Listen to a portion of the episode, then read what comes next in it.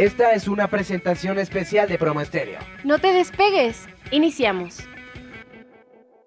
Just a young gun with a quick fuse. I was uptight, wanna let loose. I was dreaming of bigger things and wanna leave my old life behind. Not a yes sir, not a follower. Fit the box, fit the mold, have a seat in the foyer. Take a number. I was lightning before the thunder. Thunder,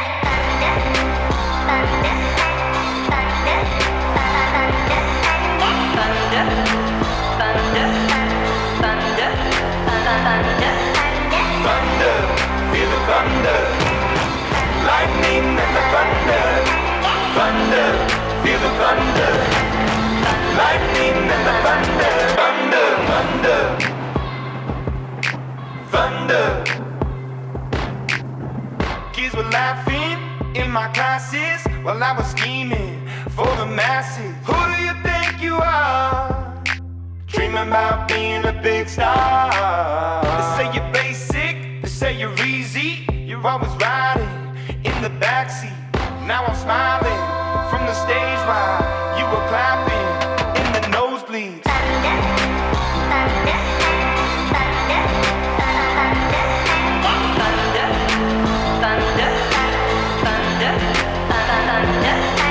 thunder, feel the thunder. lightning and the thunder, thunder, feel the thunder, lightning and the thunder.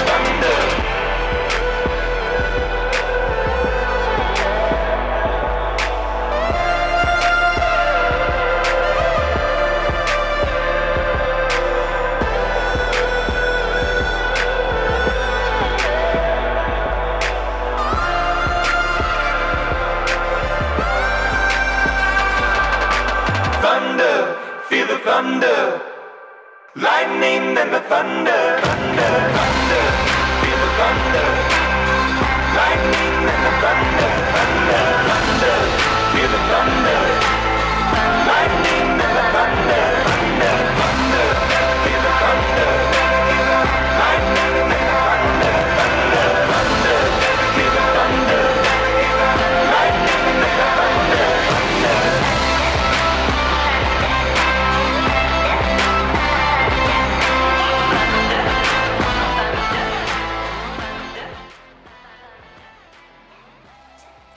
¿qué tal amigos? Buenos días. Pues muy contenta de estarles transmitiendo a ustedes eh, por radio aquí en Promo Estéreo. Hoy no estamos en Facebook, pero el podcast va a quedar igualito. Súper interesante el tema. Bienvenidos a su programa Tejiendo Vidas, hoy martes 24 de enero, muy contentas en vivo.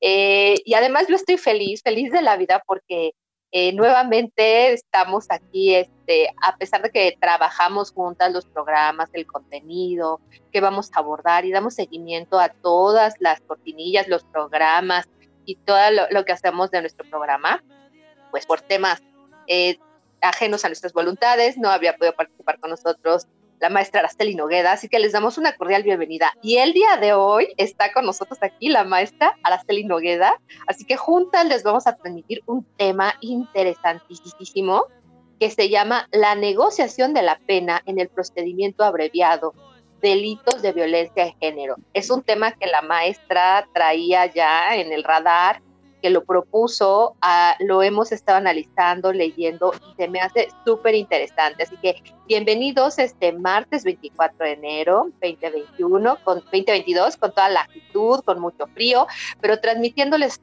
tejiendo vidas como todos los martes en punto a las 10 de la mañana. Recuerden que nos puedes seguir en redes sociales por Valorama Consultoría Capacitación y en, y en nuestras redes sociales personales y pues bueno, le doy la bienvenida a la maestra Araceli Nogueda. Maestra, ¿cómo te he extrañado, de verdad? Muchísimas gracias, Marco, por este, Marquito, por, por todo este apoyo que tenemos. Gracias, mi querida Dolly. Gracias a todas y todos que nos siguen. Pues para mí es un honor siempre poder poner sobre la mesa en Tejiendo Vidas temas que vivencian las víctimas, vivencian las personas, a veces estamos ajenos a lo que está sucediendo en los tribunales, lo que está sucediendo en las fiscalías, pero realmente requerimos ir haciendo conciencia con los operadores de justicia, porque una víctima, Lore, amigas y amigos, pues se presenta ante, ante todas estas instancias o todas estas dependencias cuando esta ya no, ya está, ya no tiene otros cauces en su protección y en su seguridad, que eso es muy importante. Todas las personas, ciudadanas y ciudadanos, y más nos vamos por las, por las mujeres, porque las brechas no bajan. Las brechas hoy en día eh, son 11, 12 mujeres que todos los días son asesinadas, todos los días están viviendo unos feminicidios cada día más, más cruentos, más lamentables. Cada día hay más víctimas indirectas como los niños y las niñas que se quedan huérfanos con la abuelita o a veces no hay redes. Entonces para nosotros el, el, ver cómo se negocia una pena desde el procedimiento abreviado que se encuentra en, el, en, en este nuevo proceso acusatorio, esas nuevas formas de, de, proceso acusatorio, pues lamentablemente no son buenos. A lo mejor este, todo este procedimiento que está sucediendo en nuestro país, este, Lore, amigas y amigos, pues está derivado ¿no? de, de ver procedimientos alternativos que mismo se buscan a solucionar todas estas controversias jurídicas, y el, el, objetivo es aplicarlo a una economía procesal, o sea, que tanto la mujer, que tanto la víctima como el presunto responsable tengan una igualdad en la oportunidad, pero en estos procedimientos abreviados que lo traemos a la, a la mesa no se está dando, y menos en los delitos por condición de género. ¿Cómo ves? Exactamente, Araceli, eh, maestra, amigos todos. Fíjense qué interesante es que a veces cuando hablamos de que la justicia sea pronta, sea expedita y sea de, o sea, todo lo que hablamos en torno a la impartición de justicia y a los temas de derechos humanos, a las garantías y demás, siempre decimos que se le dé celeridad, que se actúe de manera inmediata, que el Estado sea contundente en su actuación, tal, tal, tal, pero sí debemos de tener claro que hay que, que, tener ciertas especificaciones con este tipo de delitos, con este tipo de sucesos, en donde debemos tener una sensibilidad de la que en todos los programas hemos hablado. Ese conocimiento de causa, la sensibilidad, eh, el, conocimiento de saber lo que realmente está pasando para darle la debida clasificación y calificación de entrada y no juzgar de manera como ahora sí que a destajo, como todos los demás delitos, porque esto es completamente diferente y tienes especificaciones diferentes, por lo cual hay que darle un trato diferente. Si estamos hablando de, no, no perder el tiempo, de hacerlo pronto, de que las personas, de que se imparta justicia y demás, pero también no hay que perder de vista este punto tan importante que el día de hoy traemos a, este programa, ¿cierto, maestra? Es cierto, mira, tú lo has dicho, Lore, eso es parte de la solución, estos medios alternativos que puede tener la nueva justicia penal en la solución de todas estas controversias jurídicas, el, la población ya estaba hasta el hartazgo, está hasta el hartazgo de ver que, que su expediente ya lleva dos, siete años sin que se pueda calificar, dos, siete años sin que tenga una sentencia, dos, siete años que que bueno, ahorita ya, hay, ya la Corte está viendo sobre la, la, prisión preventiva, sin embargo, no, no se está viendo todavía la eficacia y la eficiencia en el sistema de justicia, aun cuando existen diversos métodos eh, alternativos, como puedes tú saber que está el arbitraje, está la negociación, la conciliación, la justicia restaurativa para distintos delitos que pueden ser las lesiones, no las lesiones por, por género porque las lesiones por género ya traen un ápice de, de que la mujer está en peligro, un ápice de riesgo. El riesgo es leve, pero ya está prendiéndose el semáforo en, en amarillo, que puede desgraciadamente hacerse eh, un feminicidio. Y aquí pues hay que, uh, hay que revisar mucho y, y sabemos que, las, que cuando existen riesgos, que eso es muy importante y es la parte de nuestro tema que estamos poniendo sobre la mesa. Cuando hay un riesgo eminente, no puede existir la negociación, ¿estás de acuerdo? No puede existir la conciliación y no puede existir la justicia restaurativa. Incluso hay una materia que a mí me llama, me, me gusta mucho, que es la conflictolo, conflictología. La conflictología tú la puedes llevar a cabo bajo estos sistemas de negociación cuando no existe violencia Entonces tú puedes tener esas alternativas jurídicas, pero en el derecho penal, pues estas figuras de, las, de los delitos por condición de género no podemos hacer. La negociación de la culpabilidad, pues busca, eh, busca en, en el derecho penal este procedimiento abreviado.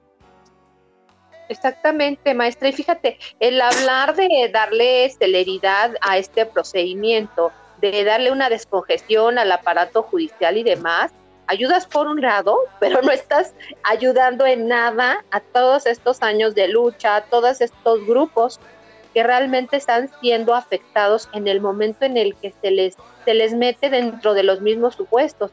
La culpabilidad del inculpado ante el Ministerio Público y el juez de control a efecto de ser beneficiado con una pena menor, cuando en realidad la esencia del mismo no es lo que están calificando por otro lado, ¿cierto? Y, ese es el procedimiento abreviado, precisamente, es buscar esa descongestión del aparato judicial y qué se, qué se hace se hace una negociación que consiste en esa que el inculpado o el presunto responsable, vamos a llamarle aquí, este, hace su declaración ante el Ministerio Público, ante el juez de control, y en esta, en esta negociación que, que, se está dando, este, es beneficiado con una pena menor. Entonces, imagínate un delito de abuso sexual en una niña o en un niño y esta declaración del inculpado que él no fue, que porque el niño la niña no se acuerda tiempo, forma, lugar, cómo sucedieron los hechos, pues se me hace una situación, una violación tajante de los derechos humanos y una violación a una una omisión por, el, por, por, los operadores jurídicos en esta Convención de los Derechos de, la Niñez, que se negocie una pena sin tomar en cuenta el contexto, sin tomar en cuenta el grado de afectividad que pueda tener ese niño, esa niña, o esa mujer o esa adolescente, ¿no? Entonces, yo creo que de manera general esta negociación sí se busca, y ese es su objetivo, una solución de un conflicto jurídico de carácter penal, y para ello, pero se tienen que considerar distintos factores. Por ejemplo, aquí para que se lo puedan dar al presunto responsable se tiene que ver que, que este, primero que asuma su culpabilidad, ¿no? obteniendo una pena leve. Sin importar, y fíjate eso, yo lo pongo como con siete, eh, siete, siete comillas, paréntesis, lo que tú quieras, porque esa es la gran preocupación que nosotros en este momento tenemos sobre la mesa, sin importar la criminalidad del responsable, el grado de criminalidad por parte del responsable. Imagínate, eso sería una, una salida deseable que se evita una pena mayor, pero eso es, ¿tú, tú crees que eso sea una igualdad, este, este, una, una igualdad procesal? ¿Tú crees que sea, que sea, que, que, esto es una una violación a los derechos humanos de las mujeres. ¿Tú qué piensas, Exactamente, y fíjate que este, este fue el meollo, ese fue lo que nos trajo a, a, poner este tema sobre la mesa, el comentarlo nosotras, nuestro personal punto de vista, ¿no? Que como lo hemos comentado, eh, entre los métodos alternativos dentro del sistema penal acusatorio oral se encuentra el procedimiento abreviado, ¿no? que es justo lo que hablamos, el 185 del Código Nacional de Procedimientos Penales, que es un juicio especial al juicio oral, en el que el victimario hace una aceptación de los hechos delictivos que se le imputan, invitando, evitando con ello el trámite del juicio oral y logrando además la imposición de una pena menor o atenuada. O sea, es exactamente lo que estamos comentando, pero ¿y entonces qué pasa con este tipo de situaciones en las que está peligrando la integridad de otro tipo de, de, cuestiones como son casos específicos de género, ¿no, Araceli? Claro, ahí con lo que tú estás diciendo, el 185 del Código Nacional de Procedimientos este, Penales, pues lo indica perfectamente, es un juicio especial al juicio oral. Ese es un elemento. Otro tiene una naturaleza consensuada, si no, no puede realizarse. ¿Cómo se da esto entre el Ministerio Público y el presunto responsable? Y después entra pues el juez de control, ¿no? Que, que analiza el contexto y dice, bueno, si va ese procedimiento abreviado o no va. Puede que que aquí no se analiza, por ejemplo, si es un delito por razones de género, no se, no se analiza si son lesiones por razones, este, por condición de género, por razones de género, no se analiza si, si existe un grado de criminalidad o el contexto que esté viviendo desde antes la violencia más cruenta a la mujer, o no se analiza el grado de criminalidad si es un abuso sexual, eh, y todavía lo está teniendo la persona y regresa al mismo hogar si está siendo su padre, su cuñado, su, qué sé yo, situaciones, tú sabes que dentro del seno familiar son, eh, el abuso sexual se da dentro, dentro del marco de la familia o puede ser un abuso sexual que se da también en los colegios, en los jardines de niños, en, los, en, los centros de deporte, ¿no? Pero aquí lo que se evita, evitando, se evita el juicio oral que pueda haber entre las partes. Y, aquí esta imposición de una pena menor atenuada, podíamos expresar que, que eh, desde, desde la parte de, de que el incriminado, ¿qué, ¿qué mensaje tú les mandas a ellos? ¿No? Que, que, acepten su, su, culpabilidad, que acepten el hecho delictivo, como quiera va a ser consensuado y que está aquí libre la voluntad de, de, del inculpado y que es uno de los primeros requisitos que se da, ¿no? Quien maneje bien esta parte a su favor, pues dice, bueno, yo me incrimino, es un primer requisito para que yo pueda ejercer ese procedimiento abreviado y, voy a tener el asentamiento del juez, este, si existe un, una figura, más bien existe una figura que es lo del, lo del, este, lo del asesor jurídico y como mal referencia le dicen, pero bueno, dicen que es como el curita porque se adhiere a lo que dice el, el Ministerio Público o el fiscal se adhiere y entonces ¿dónde queda la parte de la víctima? ¿Dónde queda ese hecho que, que está vivenciando? Porque no termina, si lo dejan libre sigue igual esta parte. Exactamente, Araceli, este acto consensual se realiza ante el MP y el inculpado, con la finalidad de ahorrar fases procesales. Y estamos de acuerdo, nada más que no todo puede ser, puede tratarse igual, porque estamos hablando de casos muy sensibles que realmente están violentando las garantías y los derechos de, otro tipo de grupos, ¿estás de acuerdo? Evitándote, evitándole al inculpado un proceso penal de carácter más largo, así como la zozobra de carecer de una sentencia firme que cierre el caso. Sí, o sea, todo lo que hemos hablado desde el principio, ¿no? Que ya le demos celeridad, que esto este, camine pronto y demás, pero, o sea, justo qué pasa con estos temas de género que no estamos abordando desde su origen, ¿estás de acuerdo? Claro, y aquí es muy importante, y la Corte lo ha dicho muy bien, que en esta parte, en estas etapas que es el, el proceso de oralidad, como lo maneja el procedimiento penal, la etapa de la investigación, la etapa de intermedia, complementaria juicio pues todo eso se evita, todo eso se evita. Entonces sí, es muy bueno eh, ahorrar fases procesales, o sea, está muy bien, pero no en detrimento de la violación de los derechos humanos de, de la parte victimaria. Entonces, siguiendo pues todas estas líneas este, anteriores, aquí es muy importante que, que sí el procedimiento, o sea, no estamos en esta mesa en contra del procedimiento abreviado, siempre y cuando exista una mejora a la justicia, ¿estás de acuerdo? Y que sea un filtro, pues, importante para todos los procedimientos especiales, ordinarios, pero algo importante, que sean delitos leves o menores. Puedes tú practicar y que no existan las situaciones, hay ápices de violencia en eso estamos de acuerdo. ¿Cómo ves?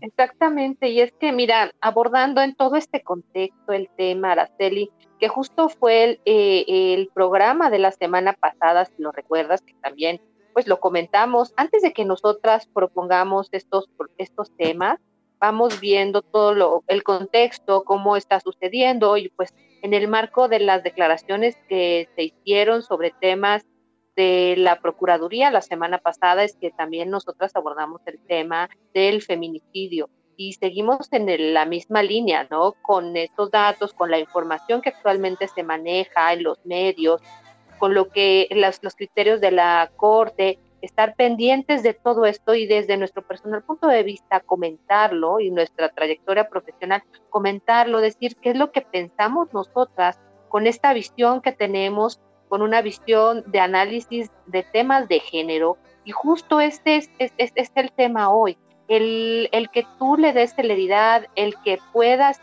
hacer una impartición de justicia, como bien lo dices, entre cuántas comillas, qué tanto afecta a unos grupos y qué tanto pasas a fastidiar a otros cuando das esta celeridad, este rápido, vámonos. Habrá muchos casos en los que acomode, por supuesto que sí, y van a desahogar muchísimas, ¿no? Pero sin embargo habrá muchos otros con temas y una sensibilidad completamente diferente que no puedan ser tratados de esta misma manera. Y por supuesto, este, este tipo de, temas que traemos a la mesa el día de hoy, Araceli, pues, son así, tratarlos, tratarlos con el cuidado especial que estos merecen, porque estas acciones de, que se realizan con el procedimiento abreviado pueden ser una mejora importante para el sistema de justicia y a la vez un filtro esencial en aquellas causas penales en las que no es necesario llevar a cabo un procedimiento ordinario, pero por supuesto, así como delitos leves o menores, pero... Exacto, tú lo has dicho, hay en delitos leves o menores. Hay que hacer ese procedimiento ordinario, siempre y cuando y, puede entrar distintas, ¿estás de acuerdo tú en, practicar distintas formas de, este, de, como la mediación, formas alternativas. La negociación, exactamente.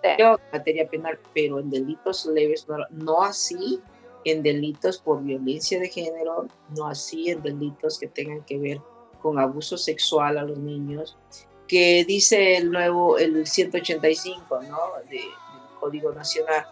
No, eh, se va a un cauce del principio de celeridad o el principio de, inmediatez. Economía procesal, ajá.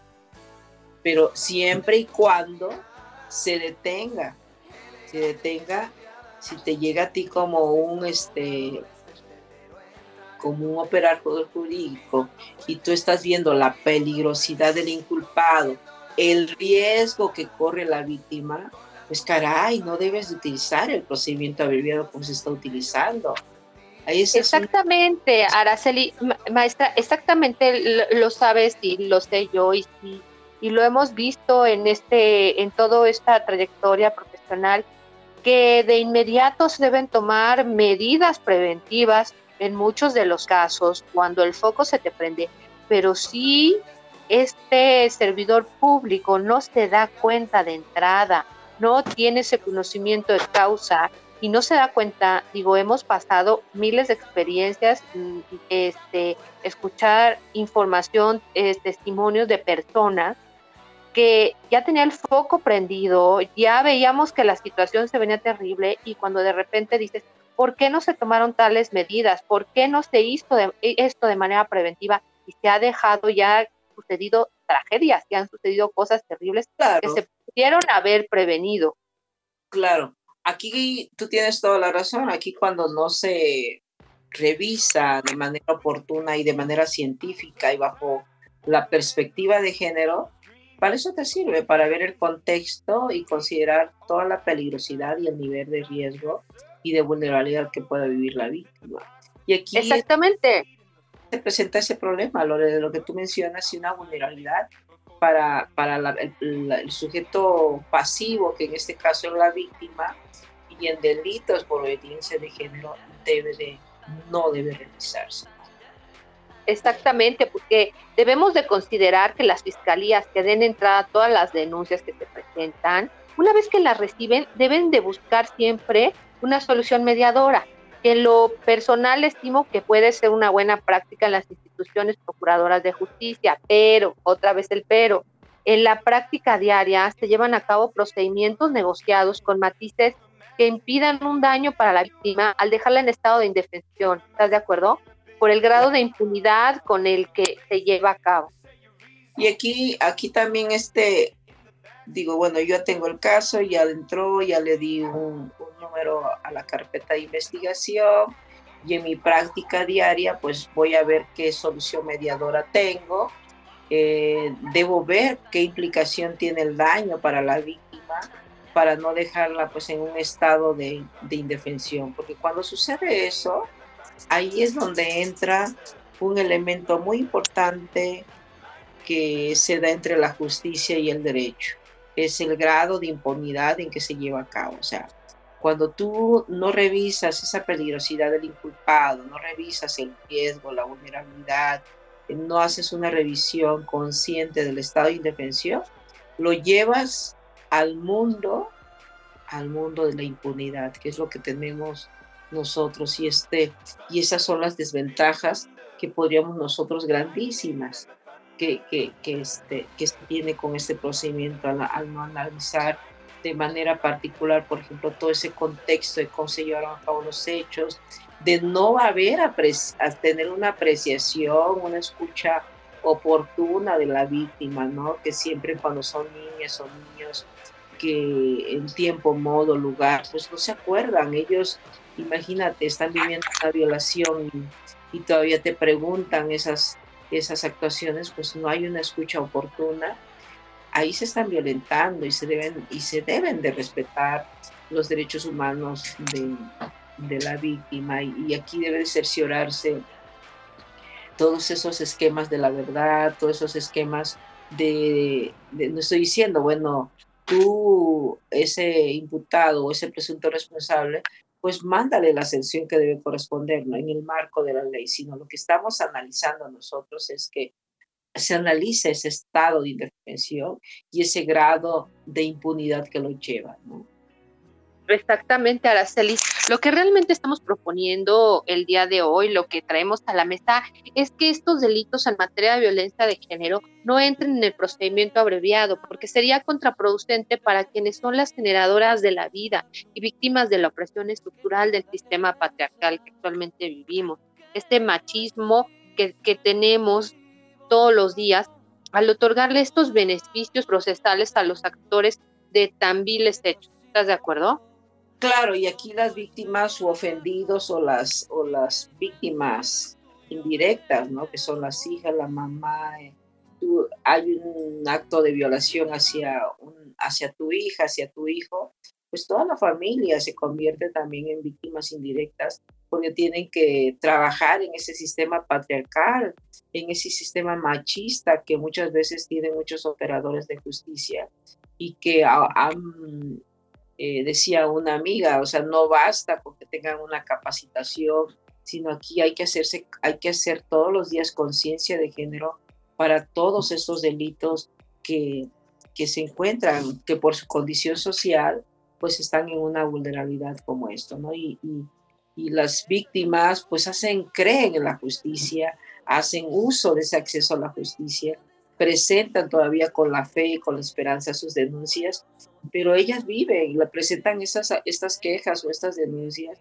porque viven toda esa serie de discriminaciones, porque viven toda esa serie de violencias sus derechos humanos, porque viven todos esos obstáculos que van desde la aplicación, que puede haber una ley neutral, que esa ley dice, bueno, dice igualdad entre mujeres y hombres, pero en la práctica, en la condición eh, que pueda tener esa mujer, pues no la tiene en la práctica, ¿no? Entonces aquí, ¿qué pasa cuando no se brinda esa asesoría jurídica? Pues se le revictimiza. No solamente vive una victimización primaria, sino vive una revictimización secundaria, que es cuando las autoridades no creen en el proceso. Entonces, para nosotras, eh, aquí en Tejiendo Vidas, pues el procedimiento abreviado cuando trata asuntos por delitos de violencia de género o por condición de género viola, la, viola los derechos humanos de las personas, eh, se revictimiza, aun cuando se busquen los principios de inmediatez y de seguridad, que es el objetivo de esto. Exactamente, maestra. Fíjate, es que la víctima se enfrenta ante operadores jurídicos desprovistos de sensibilidad y es un tema que hemos abordado todos los programas, ¿no? Esta sensibilidad, esta capacitación, este conocimiento de causa. Eh, y, lo hemos llamado este, como un tema prioritario en, toda, en todos los niveles de gobierno, que estemos sensibles y que sepamos de este tema. Por eso también lo hemos dicho, que mucho de, la falta de políticas oportunas que se deben de aplicar se deben a esto, a la falta de seriedad y sensibilidad que deben de tener y, y, con la que se deben de abordar todo este tipo de temas y lo podemos ver en qué manera se ha salido de control todo este tema tan tan lamentable, tan complicado de feminicidios y de violencia hacia las mujeres, ¿no? Claro, y, y aquí en estas, este, para estas carpetas de investigación, pues tú eres un folio, eres un número de expediente, no eres una persona. Entonces aquí, pues como tú lo mencionas claramente, los operadores de justicia deben de tener esa sensibilidad y esa conciencia de género para actuarse bajo un contexto de cómo sucedieron los hechos, cuáles fueron los agravios sufridos por las mujeres que se presentan ante, ante, ante, esta, ante estos operadores, ante estas fiscalías, donde no existe ese contexto que se le da al delito, como tú lo mencionas, no existe esa perspectiva de género. Y pues aquí, ¿qué pasa cuando se libere, le dan una pena atenuada, una pena menor? Pues que se pone en riesgo a, la persona víctima, a la persona que fue a presentar esa denuncia con la fe y la esperanza, y, se pone en riesgo su seguridad, se pone en riesgo su protección, se pone en riesgo al quedar libre esta persona. Recuerdo yo que en fechas pasadas eh, varias mamás de, varias, porque eran varios asuntos de, de Moncloa, Coahuila, donde la persona pues había violentado sexualmente a la jovencita, dudaban de que, de que ella era la que se había hecho novia de un tipo de 47, 48 años. El código penal en esa entidad pues es claro que cuando se trata de un menor eh, pues se tiene que actuar bajo, bajo los, los parámetros de, de, protección y de seguridad, como dicen los tratados internacionales. Sin embargo, ahí se, se hizo un procedimiento abreviado con esta víctima. Y pues hoy en día la, la jovencita pues tuvo que salir de, de, de Monclova porque estaba en riesgo su seguridad su protección y ahí toda la familia, pero era su única hija, esta jovencita, el, el joven, el señor este, pues este, abusó de la, de la confianza que le dio la familia y, y, violentó sexualmente a la joven, entonces, y, se fue por un procedimiento abreviado. Y como ella, N de mujeres, de niñas, de que, que, que tienen que gritar, tienen que tienen que hacer malabares para que su expediente no sea un expediente más, sino sea una persona que se le están violentando sus derechos. Yo creo que en, esa parte eh, es de capital importancia para, para, para nosotros analizar que no negociar la pena del procedimiento abreviado cuando existan estos delitos por violencia de género por condición de género. Porque sería sería persistente, no Loresa vergonzosa. Y vergonzosa, exactamente. La desigualdad procesal, Araceli, que impacta y viola los derechos humanos, como este caso que acabas de comentar. O lamentablemente, ¿no? ¿Quién sale más afectado? Además, como dices, una revictimización, porque eh, eh, evidentemente llega con una falta de sensibilidad y por sacar rápido el caso, pues se manifiesta una desigualdad terrible impacta la vida y los derechos humanos de las personas. En el procedimiento abreviado no se incorpora en la investigación el contexto en que se desarrollarán los hechos, ni las condiciones en el que se cometió el delito. Por tanto, es muy importante que el fiscal, como el juez de control, no hagan uso de manera indiscriminada de este procedimiento especial por sacar chamba, por desahogar, como dices, por tener números de expediente. Ahí tenía, tenía tantas carpetas, ahorita tengo tantas porque ya bajé la chamba, pero no, no, esto evidentemente no es trabajo a destajo, ¿no? Cada las condiciones de desigualdad. Antes de que avance, me gustaría precisar eso que tú estás diciendo, porque se me hace muy importante. Eh, es este, que ya pasó un filtro, ¿no? Ya está el fiscal y está la carpeta, ¿no? Como tú lo mencionas. Sin embargo, hay otro filtro muy importante que se puede analizar para que pueda restituirse esa situación y es el juez, es el juez de control. El juez de control mm, debe de, de revisar, tiene la oportunidad de revisar si ese delito, como todos los delitos por condición de género, devienen de una desigualdad estructural, devienen de una subordinación de las mujeres frente a los hombres, deviene de una expresión de poder, de una expresión de control y una expresión de dominación que dentro del procedimiento abreviado no debe de haber. Si tú, tienes, si tú quieres hacer alternativas en el procedimiento abreviado y existen estos elementos que tú mencionas, el poder, el control de la dominación, no debe existir. No debe de darse lore porque se están violentando, eh, se refuerza esa desigualdad, exacto, se refuerza esa, subordinación, se refuerza esa hegemonía patriarcal del victimario y principalmente yo lo llevaría a la arena de los propios operadores jurídicos. Entonces, yo creo que esos dos filtros que se tienen, tanto de la carpeta de investigación como el Ministerio Público, cuando hace la negociación con el, con el incriminado o con el presunto responsable, pues el juez de control no puede pasársele. ¿Estás de acuerdo? Exactamente, Araceli. Y es que no podemos, no podemos soslayar y es importante para los operadores, sobre todo para estos operadores este, de impartición de justicia, es pertinente precisar que la violencia de género es una expresión de poder, control y dominación contra las mujeres, por lo que la negociación dentro del procedimiento abreviado no es procedente por el manifiesto abuso de poderes de, de los hombres sobre las mujeres y el nivel de riesgo que se tiene dependiendo de la modalidad de la violencia. Claro, esto refuerza la desigualdad y la subordinación y hegemonía patriarcal del victimario, que como dice, se repite y se repite y te vuelves a, a, revictimizar nuevamente cuando vas a, a, presenciar todo este procedimiento, ¿no?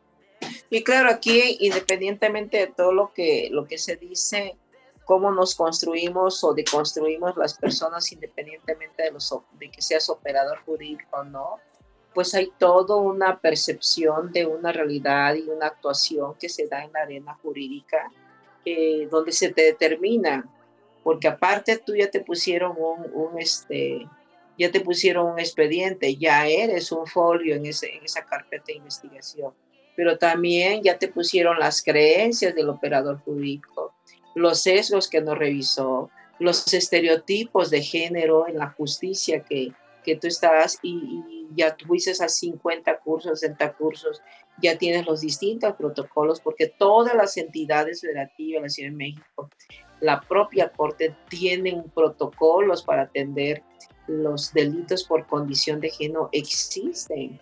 Pero si yo no tengo en el ADN esa conciencia de, género, esa conciencia de vulnerabilidad que puedan tener eh, las mujeres en esa desigualdad estructural, en toda esa, yo no voy a poder deconstruirme y voy a seguir eh, y no puedo tampoco si todavía todavía estoy bajo el amparo de los estereotipos de género en la justicia. La realidad de mi actuación va a ser con base en eso. Exactamente. Exactamente, maestra. voy a terminar la justicia con base a qué, Lori, amigas y amigos, con base con base a mis estereotipos, con base a mis sesgos, con base a toda esa construcción patriarcal que tengo. ¿Estás de acuerdo?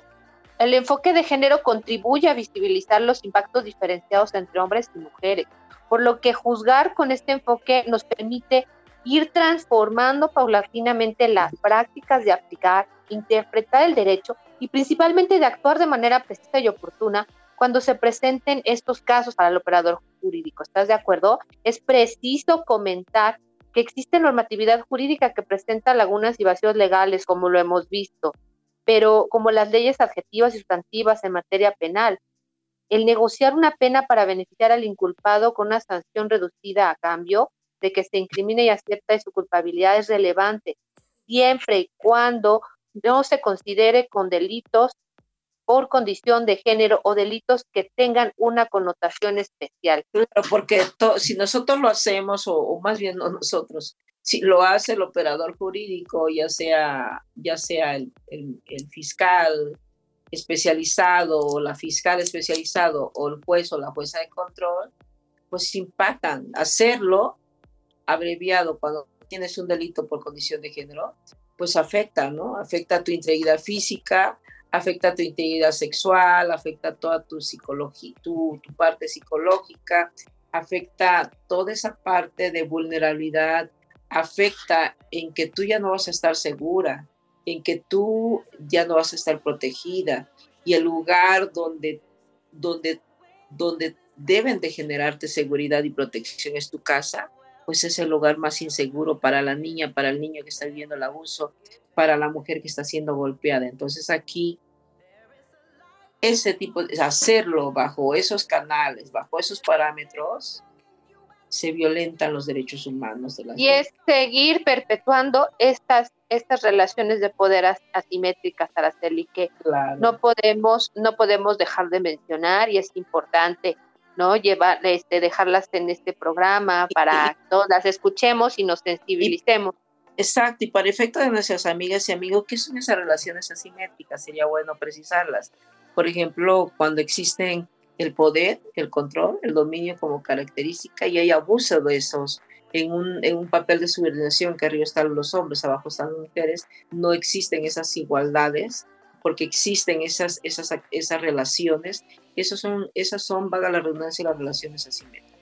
Y pues ya vamos, este tema da para mucho, es muy importante tenerlo, ya este, estamos apurándonos y vamos a entrar a las, a las conclusiones, Lores, ¿qué te parece? Exactamente, sí, vamos, vamos comentando las conclusiones. porque hoy es tú primeramente de este Primero, mira, de este programa yo te diría, que nos revela que llevar ilícitos por condición de género a procedimientos abreviados, em, como son los de violencia de género, produce una violación de los derechos humanos de las mujeres y agrava más las condiciones de la desigualdad estructural en las que ellas viven. Claro, y, la primera. Refuerza, refuerza, refuerza toda esa desigualdad estructural, refuerza toda esa, esa falta de protección, refuerza toda esa seguridad para, para para quienes la viven. Y pues aquí en este contexto también a decir que el procedimiento abreviado eh, no es vinculante con una víctima porque no hay una igualdad procesal, solamente están negociando el fiscal y el presunto responsable. ¿En qué momento consideraron a la víctima para decidir si estaba de acuerdo o no? ¿En qué momento se dan esas pruebas científicas y se ve y se ve todo ese contexto de reconocimiento hacia la, hacia la dignidad. No pararemos de hablar bajo esta mesa de, tejiendo vidas hasta que la dignidad sea una práctica diaria, principalmente de las niñas, los niños, las adolescentes, las mujeres, que día con día eh, hay nuevas formas de delitos y cómo el sistema patriarcal, Lore, amigas y amigos, este, se están dando este, está creciendo esta brecha de, abuso. Entonces, creemos nosotros que el procedimiento abreviado debe darse en delitos leves que no tengan que ver con notaciones de poder, donde no se tengan que ver con notaciones de abuso, donde no se tengan que ver con connotaciones de dominación y que, Exactamente. que no existan ápices de violencia. Exactamente, maestra. Mira, la tercera conclusión es que los operadores jurídicos que atiendan este tipo de delitos deben hacerlo mirando ante todos los derechos de las víctimas y no sacrificarlos por cuestiones de tiempo, celeridad, eficiencia y rapidez. Para ello, se requiere que estén capacitados con perspectiva de género a efecto de que velen por los derechos humanos de las mujeres. Y, y, Así es cierto, deben estar capacitados, como tú dices, pero deben de ser gárgaras con la letra deben de ser todos los días actos de conciencia de género, velar porque, porque cuál fue el contexto en que yo recibo ese, ese acontecimiento, esa denuncia de una víctima que, que por efectos del público yo me reservo lo que pueda decir en muchos signos de XXXX, cómo, cómo, cómo se da esa violación.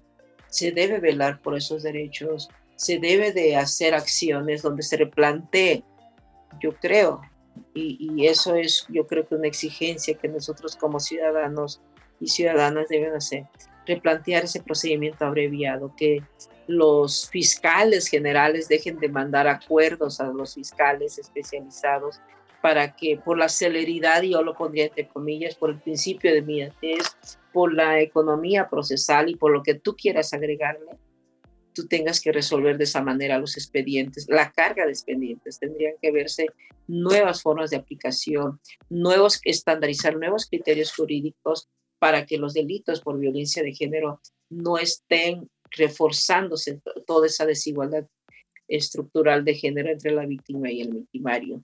Yo en eso me quedaría, eh, seguir analizando, seguir revisando cómo se están connotando estos delitos y, toda la población tenemos que ir a hacer conciencia de, de estas vulnerabilidades que están viendo, porque muchos dicen, bueno, es que son las mujeres, las mujeres, las mujeres, puro las mujeres y las niñas tienen... Y no, y como lo hemos mencionado, Laura, no estamos en contra de los hombres, por el contrario, requerimos hacer, mm, tener más educación en nuestros hogares, más educación sobre igualdad con nuestras hijas y nuestros hijos, desde la corresponsabilidad familiar, de poner los límites con nuestros hijos, con los varones, en, en el respeto hacia la dignidad de las personas. Ya no tanto hacia tu hermanita o a tus hermanitas, sino hacia la dignidad propia de las personas. Exactamente, así es, Araceli, un tema que da para mucho. Y bueno, es importante que, que estemos al día, lo que está en la corte, las noticias, la rendición de cuentas que están dando los servidores públicos, sobre todo en estos temas de impartición de justicia en los que estamos muy pendientes de ir viendo los datos que se está haciendo, las políticas públicas, qué, qué se está proponiendo, los temas legislativos.